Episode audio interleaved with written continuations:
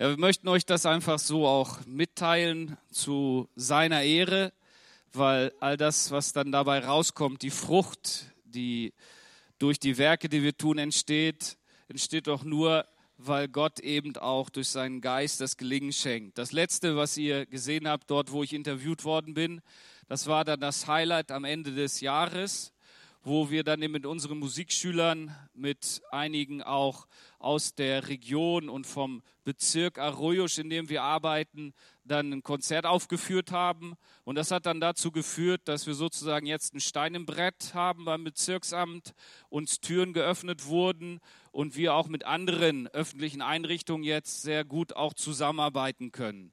Und ich glaube, wenn wir uns einfach auch die Freiheit nehmen und den Mut haben, mit den Gaben und Talenten den Menschen in unserer Umgebung zu dienen, dann öffnet Gott uns Türen. Dann öffnet Gott uns auch Herzen. Und als wir diese Aktion geplant hatten, haben wir uns überlegt, wo werden wir es machen, wie werden wir es machen, haben uns auch überlegt, was wird das kosten. Und es war ein Riesenberg. Wir wussten nicht, wie wir das bewältigen sollten und haben uns nach dem Sommer überlegt, welche Location wäre gut und haben einfach keinen Platz gefunden, keine Partner gefunden, der uns die Tür öffnete und sind dann im Oktober letzten Jahres zum Bezirksamt gefahren und haben uns gedacht, wenn die Stadt selber, Lissabon, im Zentrum uns nicht die Möglichkeit geben will, vielleicht hier direkt in unserer Nachbarschaft, an unserem Ort, direkt dort, wo wir zu Hause sind. Und dann war eine der Mitarbeiterinnen vom Bezirksamt so begeistert, dass sie uns sofort zugesagt hat, dass sie das der Direktorin vorstellen wird, dass sie ihr das präsentieren wird und wir uns keine Sorgen machen brauchen, das wird schon. Na, wir haben gedacht, schauen wir mal, wir kennen die Sophia gar nicht, wir wissen gar nicht, wie sie wirklich tickt. Aber am Ende hat sie uns dann nach drei Tagen angerufen und gesagt, ich habe das sofort der Präsidentin, der Direktorin gesagt und sie war total begeistert und ihr könnt das machen. Hier auf dem Platz, hier vor dem Hotel und ihr braucht euch auch um Genehmigungen, um Lizenzen für die Benutzung des öffentlichen Raumes, für die Beschallung, für die Beleuchtung und so weiter keine Sorgen machen. Auch die Versicherung, das übernehmen wir alles. Wir machen das mit euch zusammen als Partner und finden das total toll, dass ihr so der Bevölkerung mit eurem Dienst dann eben helfen wollt. Und so ist uns natürlich ein riesen Riesenstein vom Herzen gefallen, aber wir haben auch gemerkt, wie Gott eben sein Timing hat und wie Gott eben auch sich dann dazu stellt, wenn wir im Glauben Schritte wagen. Amen. Ich weiß nicht, vor welchem Schritt du stehst. Ähm, wir sind an diesem Wochenende ja mit einigen Missionaren in verschiedenen Gemeinden in der Region unterwegs. Und das Thema, was uns dieses Wochenende beschäftigt, ist Jona. Seine Mission, die Szenen seiner Berufung, aber auch die Art, wie er mit seiner Berufung umgegangen ist und das, was am Ende dann dabei rausgekommen ist. Ich weiß nicht, wie oft du die Geschichte von Jonas schon gelesen hast. Es sind ja nur vier Kapitel, aber es sind vier Kapitel, die es in sich haben. Am Ende ist es er ja selbst, der seine Geschichte aufschreibt. Und ich glaube, Gott hat mit jedem von uns seine Geschichte. Amen. Unsere Geschichte begann vor über 20 Jahren in Portugal, aber vor über 30 Jahren in unserer Heimatgemeinde. Und vielleicht beginnt ja deine Geschichte heute. Wer weiß. Oder vielleicht hat deine Geschichte schon begonnen. Und du musst mal wieder neu daran erinnert werden. Oder vielleicht musst du ja auch heute Morgen wieder mal ermutigt werden, damit deine Geschichte weitergeht. Aber Gott hat mit jedem von uns einen Plan. Ich möchte uns einfach mal den ersten Vers im ersten Kapitel im Jona-Buch lesen, wo es dort heißt, das Wort des Herrn erging an Jona, den Sohn von Amittai. Er sagte zu ihm, geh nach Ninive, der großen Stadt, und kündige ihr mein Strafgericht an. Ich kann nicht länger mit ansehen, wie böse die Leute dort sind. Ich finde es so toll, dass Gott einen Plan hat. Gestern habe ich zu jemandem gesagt, wisst ihr, Gott denkt auch strategisch. Gott schießt nicht in irgendeine Richtung und malt sich dann das Ziel aus, sondern Gott hat einen Plan. Und Gott hat auch einen Plan mit dieser großen Stadt Ninive, sowie auch einen Plan mit Jona, dem Mann, den er dazu berufen hatte, um dieser Stadt das Strafgericht zu verkünden. Und so wie Jona unterwegs war, so wie auch wir unsere Route haben, so ist auch Gott mit uns unterwegs. Heute Morgen, als wir hierher gefahren sind, habe ich auf meinem Navi die Richtung eingestellt und bin dann aber an einer Kreuzung nicht abgebogen. Gott sei Dank konnte ich noch zurückfahren, wieder umdrehen, musste dann aber einen Moment warten, bis mein Navi sich dann wieder neu justiert hatte, da das Navi wohl Rückwärtsfahren nicht kennt. Und ich weiß nicht, an welchem Punkt du heute Morgen bist, wo oder wie du unterwegs bist, ob du anhältst oder innehältst, ob du in deinem Dienst schon unterwegs bist. Aber egal, wo wir stehen, Gott möchte uns auf unserer Route begleiten. Und Gott hat einen Plan mit uns, dass wir heute Morgen vielleicht wieder neu gestärkt und bestätigt werden oder uns das Ziel wieder neu vor Augen führen müssen. Auf jeden Fall war die Aussage klar. Das Wort des Herrn erging an Jona. Ich mag das. Dass Gott auch heute noch redet, daran glaube ich. Dass Gott auch heute noch beruft, daran glaube ich. Und dass Gott auch heute noch senden will, daran glaube ich umso mehr. Jona erhält einen Auftrag von Gott, geh nach Ninive. Ganz einfach. Meint man. Aber wer es dann kompliziert gemacht hat, war Jona. Und wer oft manchmal das komplizierteste Glied in Gottes Auftrag ist, sind wir. Mit unserer menschlichen Natur. So wie Jona hier reagiert hat, liest man dann in seinem Report, dass er sich vielleicht auch ein bisschen überfordert gefühlt hat, als einsamer Streiter unterwegs sein sollte und vielleicht auch am Anfang gar nicht so richtig was mit seiner Berufung anfangen konnte. Noch nicht mal eine Vision oder eine Bürde für seinen Auftrag hatte. Und wir lesen das ja auch hier in diesem Buch dann in der Geschichte, dass er ja sogar ein bisschen rassistisch reagiert hat. Eigentlich gar nicht so davon überzeugt und begeistert war, was Gott mit den Nineviten tun wollte. Aber Gott hatte eben geredet. Und an seinem Reden lag es nicht, dass Jona nicht die richtige Richtung einschlug, denn Gottes Worte waren klar und deutlich. Das heißt, Gott hatte Jonas Navi schon eingestellt, hat schon das Ziel eingestellt und Jona musste nur in die richtige Richtung gehen. Gott redet auch heute noch und wie geht es uns, wenn wir Gottes Stimme hören? Zögern wir, wenn Gott so unmissverständlich redet? Wenn Gott zu unserem Herzen spricht? Wie geht's dir? Wie fühlst du dich, wenn Gott zu deinem Herzen redet? Oder vielleicht auch die andere Seite, kennst du das Reden Gottes, auch heute noch? Und dann daraus resultierende Aufgaben oder Berufungen, die er für uns bereit hat. Die Frage ist nur, ob du dann auch genau hinhörst, was Gott wirklich will, auch wenn es manchmal vielleicht nicht so aussieht, wie wir es wollen, oder auch unbequem ist. Auf jeden Fall geht Jona los. Es heißt hier dann im dritten Vers, er macht sich auf den Weg. Wow, denkt man jetzt. Halleluja.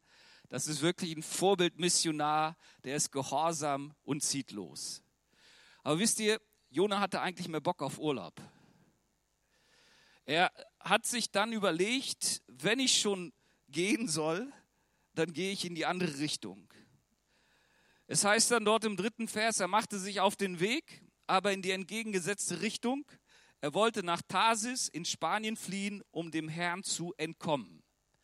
Die heutige Gegend um Andalusien, Huelva, das ist so ungefähr die Gegend, in die er wollte, um dann sozusagen Gottes Auftrag zu entfliehen. Deswegen, da machen viele Urlaub, da ist es sehr ähm, trocken, aber auch nicht zu heiß. Und vielleicht hat er auch gedacht, wenn schon nicht nach Ninive, dann wenigstens nach Tarsis.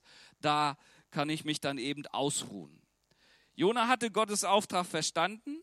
Er ging los, checkte ein, aber leider nicht in die richtige Richtung. Der Auftrag, den Jona bekommen hatte, machte ihn vielleicht auch ein bisschen unsicher. Und am Ende sehen wir, dass er eigentlich gar, gar nicht so die Lust hatte, Und vielleicht muss man auch so sagen, okay, seine Reaktion war menschlich und auch verständlich. So aus seinem Alltag herausgerufen zu werden, aus seinem Trott, aus seiner Routine, ist schon nicht einfach. Aber Jona war ja schon Gottes Beauftragter, war ein Prophet und wusste genau, wie Gott es meinte. Und wir kennen unseren Gott oft besser, wie wir denken. Aber wenn er uns dann beim Wort nimmt, dann wird es oft schwierig. In unserer Heimatgemeinde in Hamburg haben wir oft gebetet, Herr, sende Arbeiter in deine Ernte. Und wir waren oft dabei in der Gebetsstunde, diesen Spruch vor Gott auszubreiten, um Gott wirklich zu bitten, um Mitarbeiter, um Helfer in seinem Weinberg. Aber das Gefährliche daran ist es, wenn wir dieses Wort beten, dass Gott uns beim Wort nimmt. Und irgendwann hat er uns gesagt, ja, jetzt seid ihr aber dran. Dann geht ihr doch. Und dann hat unser Pastor gesagt, nee, nee, nee, das habe ich eigentlich nicht gedacht. Diesen Plan hatte ich nicht mit euch. Ja, aber lieber Bruder, wenn Gott uns ruft, dann müssen wir gehen. Er hätte gerne gehabt, dass wir in der Gemeinde geblieben wären, vielleicht auch irgendwann mehr noch im vorzeitigen Dienst gemacht hätten und, und, und. Aber das war nicht Gottes Auftrag für unser Leben. Und dann mussten wir leider gehen und sie mussten uns ziehen lassen, sind aber immer noch mit uns eins in der Mission, in dem Auftrag, den Gott uns gegeben hat. Und so kannst du dir eines sicher sein, wenn Gott zu deinem Herzen redet und das durch andere auch in deiner Gemeinde bestätigt wird, dann stehen deine Leiter, deine Pastoren hinter dir und tun alles, damit du in diesen Auftrag, in diese Mission hinein kannst. Und deswegen bin ich so dankbar, auch heute noch für die Hamburger Gemeinde, die uns trägt, die uns unterstützt, die für uns betet und uns bei all den Herausforderungen immer an der Seite steht. Jona wusste, worum es ging. Er wusste auch, dass Gott es ernst meinte. Und er dachte sich vielleicht auch, naja, wenn ich jetzt gehe, ich weiß ja, wie die Ninivi drauf sind, dann kann es mir vielleicht sogar mein Leben kosten. Denn so wie Gott es zu Jona gesagt hat, die Leute sind eben abgrundtief böse und deswegen sollte er ihnen das Gericht aussprechen. Er könnte sich auch bis auf die Knochen blamieren, aber als Jude, wenn Gott dann doch seine Gnade walten lassen würde, wusste er auch, welche Konsequenzen sein Auftrag haben könnte und welche Reaktion von Gott zu erwarten wäre, wenn die Niniviten Buße tun. Denn Gott hatte eigentlich Mitleid mit dem Volk in Ninive. So wie Gott auch heute noch in seinem großen Erbarmen um die Menschen dieser Welt ringt, um seine Schöpfung und nicht möchte, dass die Menschen verloren gehen, sondern dass jeder Einzelne gerettet wird. Und dafür möchte er dich und mich gebrauchen. Egal wo wir stehen, egal wie es uns geht, ob die Umstände positiv sind oder nicht, das interessiert Gott nicht, sondern er möchte, dass wir uns mit seinem Herzen eins machen, dass wir uns von ihm auch die Liebe schenken lassen für diese Menschen, die um uns herum sind, um dann auch wirklich von Jesus zu zeugen. Und so hatte Jona aber leider nicht so die Lust dazu. Es passte nicht in sein Konzept, in sein Gedankengebäude. Und auf der anderen Seite muss man auch sagen, war er ein sehr undankbarer Mensch ich habe so gedacht, Mensch, ey, ich habe noch nie so einen großen Nörgler in der Bibel gefunden wie Jona. Der hat immer nur gemeckert und gemeckert und gemeckert und gemeckert und hat immer was zu kritisieren gehabt. Und manchmal kritisieren wir ja auch und ringen mit Gott und sagen, das geht doch nicht, das kann ich nicht und das muss doch nicht sein oder das muss doch so sein. Und wisst ihr, wenn ich als Deutscher in Portugal auftreten würde, dann wäre ich glatt verloren. So konnte Jona auch nicht als Jude nach Ninive gehen sondern einfach nur als Botschafter Gottes. Was die Portugiesen sehr gut können, und Maria weiß das auch, sie können unwahrscheinlich gut improvisieren. Wisst ihr, das Lied, das der junge Mann gespielt hat, das war eigentlich, äh, ich will es mal sagen, es war sehr gut, aber es war etwas, das eben den Unterschied ausgemacht hat, als sie den Eurovision Song Contest gewonnen haben. Alle anderen haben es ja so dermaßen kritisiert, selbst die Spanier haben sich das Maul zerrissen. Und wir als Deutsche denken ja, es muss alles systematisch, es muss alles ordentlich, es muss alles pünktlich und organisiert sein. Und das sind unsere Stärken und unsere Tugenden. Wenn man dann aber sieht, dass Südländer oder Südeuropäer Weltmeister im Improvisieren sind und am Ende das Gleiche dabei rauskommt, dann müssen wir uns mal ein bisschen was von ihrer Gelassenheit abgucken.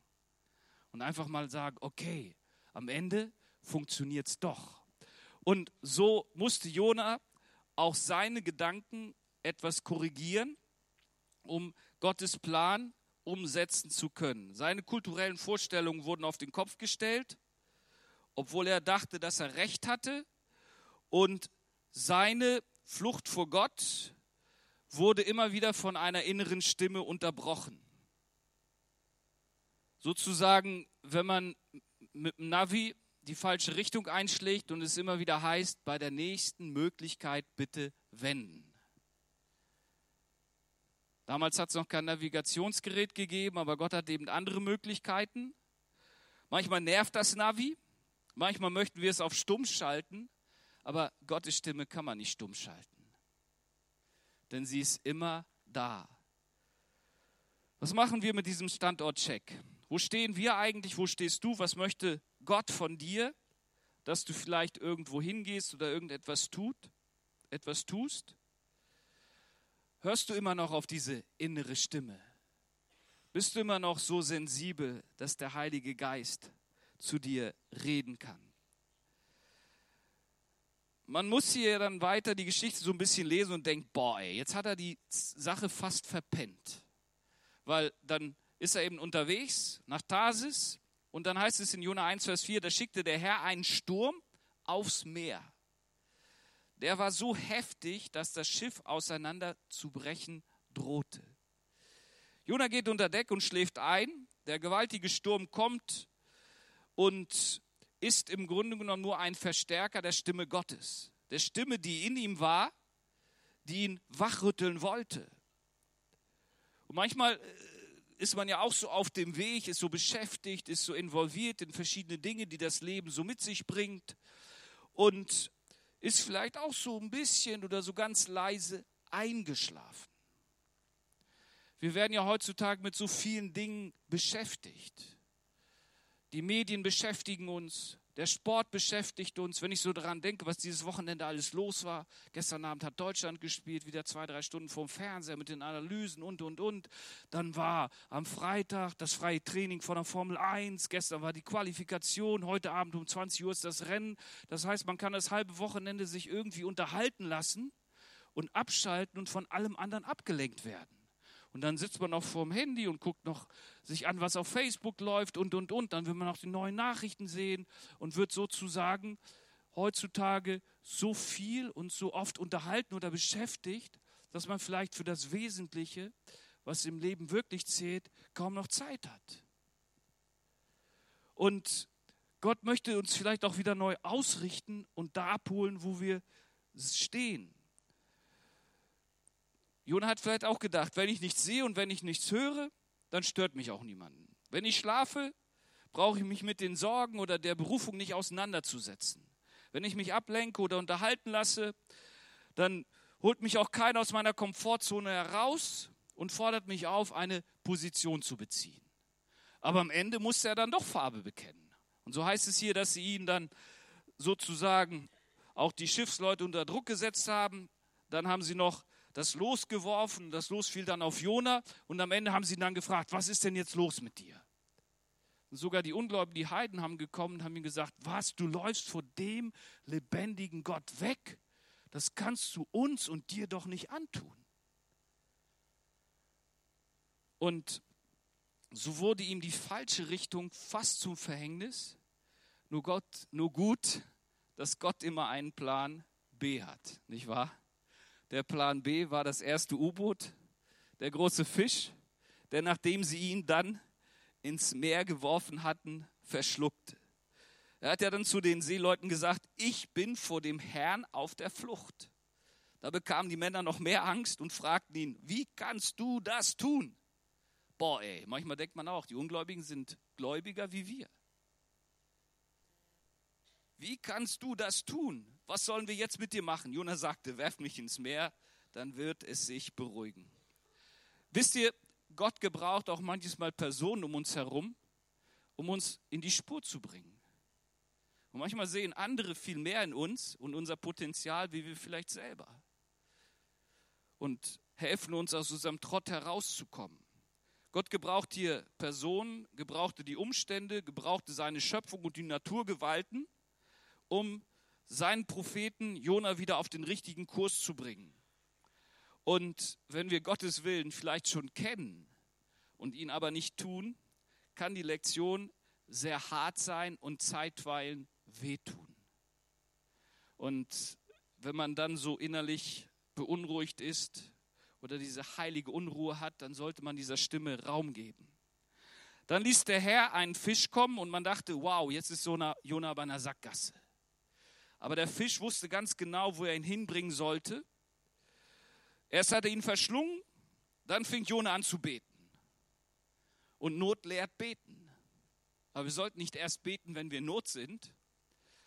In seinem Gebet heißt es dann, dass er in die Abgründe des Meeres versank, dass ihn Schlingpflanzen um den Kopf gewunden wurden und dass er immer tiefer bis zu den Fundamenten der Berge sank, bis sich sogar die Tore der Totenwelt hinter ihm verschlossen.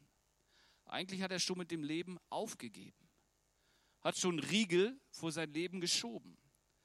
Aber Gott hat ihm noch eine Möglichkeit gegeben und hat zu dem Fisch gesagt, bei der nächsten Möglichkeit wenden.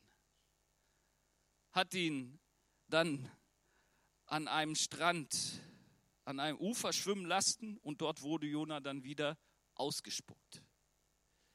Er wurde sozusagen wieder in seinen Auftrag zurückprojiziert. Im dritten Kapitel heißt es dann, zum zweiten Mal erging das Wort des Herrn an Jona und er sagte zu ihm, geh nach Ninive, der großen Stadt, und rufe dort aus, was ich dir auftrage. Wisst ihr, auch wenn wir manches Mal Zweifel haben, Gottes Auftrag ist unmissverständlich. Gott hat einen Plan gehabt, dieser Stadt Ninive das Gericht auszurufen. Und wenn Jona vielleicht nicht gegangen wäre, hätte er bestimmt jemand anders dazu bestimmt. Aber er wollte unbedingt mit Jona seine Geschichte schreiben. Und so redet auch Gott heute noch. Er wiederholt uns auch immer wieder, was er von uns möchte. Und tatsächlich geht Jona nochmal los. Diesmal aber in die richtige Richtung.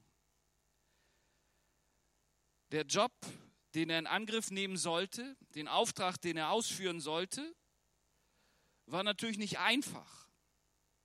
Aber das hat auch niemand behauptet. Und es ist nicht so, dass es einfach ist, im Willen Gottes zu sein. Dass es einfach ist, als Missionar unterwegs zu sein. Es ist nicht nur Abenteuer und neue Kulturen und tolles Essen und schöne Sonne in Portugal genießen. Gerade das haben wir eben nicht. Weil wir gerade denen dienen, die das eben nicht genießen können und nicht auf der Sonnenseite des Lebens sind. Aber trotzdem trägt Gott uns durch. Und wir dürfen wissen, dass wir in der richtigen Richtung unterwegs sind. Gott stellt sich immer wieder zu seinem Auftrag, steht zu seinem Auftrag und steht aber auch zu seinem Beauftragten. Auch wenn er ab und zu mal ein bisschen aus der Spur gelaufen ist. Und so steht Gott auch zu dir. Auch wenn wir vielleicht nicht mal hundertprozentig auf das eingehen, was Gott von uns erwartet nicht immer 100 Prozent geben, aber Gott ist doch da. Und so geht er los, gibt sich einen Ruck, korrigiert seine Route, hört wieder neu auf Gottes Stimme und sagt Ja. Und dann geschieht das Unumgängliche. Im, vierten, Im dritten Kapitel, im fünften Vers heißt es dann, nachdem er das Strafgericht ausgesprochen hatte, und die Leute von Ninive setzten ihre Hoffnung auf Gott. Wow, ich finde das so stark. Anstatt eben den Jona dann zu steinigen oder zu köpfen oder weiß ich was mit ihm zu machen, fingen sie an, Buße zu tun. Jona war gehorsam und predigte, setzte sich dann hin und wartete, dachte eigentlich, dass Gott vielleicht Gericht üben würde, aber am Ende, statt, die, statt Gericht zu üben, tat die Stadt Buße und Gott vernichtete aufgrund seiner großen Gnade und seiner großen Barmherzigkeit die Stadt nicht. Was macht Jona? Er meckert. Er ist sauer. Es war ihm wichtiger, im Schatten eines Rizinusbaums zu sitzen und seinen Erfolg zu bewundern, als sich mit Gottes Willen eins zu machen. Und die Frage, die uns hier eigentlich gestellt wird, ist, mit welcher Einstellung gehen wir an das ran, was Gott von uns möchte, dass wir tun. Wir tun es ja nicht für uns. Wir sind ja von seiner Liebe gedrängt, dazu berufen, unterwegs zu sein und in seinem Namen zu handeln. Jona fühlte sich gekränkt, als er unter dem Rizinus saß und mit ansehen wollte, wie sein Auftrag in Erfüllung ging, wie er dann eben mit ansehen musste, wie Gott die Stadt vernichtet. Aber anstatt die Bewohner zu bestrafen, wurden sie belohnt, weil sie Hoffnung, weil sie ihre Hoffnung auf Gott setzten und damit dann wiederum das Recht auf ihrer Seite hatten. Und so hat Gott ihm eines Besseren gelehrt. So wie Gott nämlich Gnade und Barmherzigkeit mit ihm hatte, so hatte er sie auch mit dieser Stadt und gab ihnen eine Lektion seines Erbarmens. Gott hat sich dieser Stadt erbarmt, wie ein Vater sich über seine Kinder erbarmt. So heißt es im 103. Psalm, weil er uns kennt, weil er weiß, wie wir gestrickt sind, weil er weiß, aus welchem Stoff wir gemacht sind, weil er weiß, wie wir ticken, weil er weiß, dass wir alle von seiner Gnade und seiner Barmherzigkeit abhängig sind. Dürfen, deshalb dürfen wir vorbehaltlos seinen Willen vertrauen und auch an seinen Ruf für unser Leben glauben. Auch wenn es manchmal nicht einfach ist und es für alles im Leben einen Preis gibt oder einen Preis zu bezahlen ist, wenn wir mit Gott unterwegs sind, werden wir Dinge entdecken und umsetzen, von denen wir vielleicht nicht geahnt haben, dass sie in uns drin sind. Deshalb ist es wichtig, bevor man eincheckt, auch einen Check abzumachen und zu gucken, was nehmen wir mit? Wie bin ich mit Gott unterwegs? Auf welchen Wegen gehe ich? Aber wichtig ist es, dass wir uns aufmachen und losgehen. Dass wir bei Bedarf auch unsere Herzensroute korrigieren uns neu fragen, Gott, was ist mit meiner Einstellung, was ist mit meinem Handeln, wie sehe ich die Dinge? Und dann auch in, dem Gewiss, in der Gewissheit gehen, dass unser Leben im Fokus Gottes steht.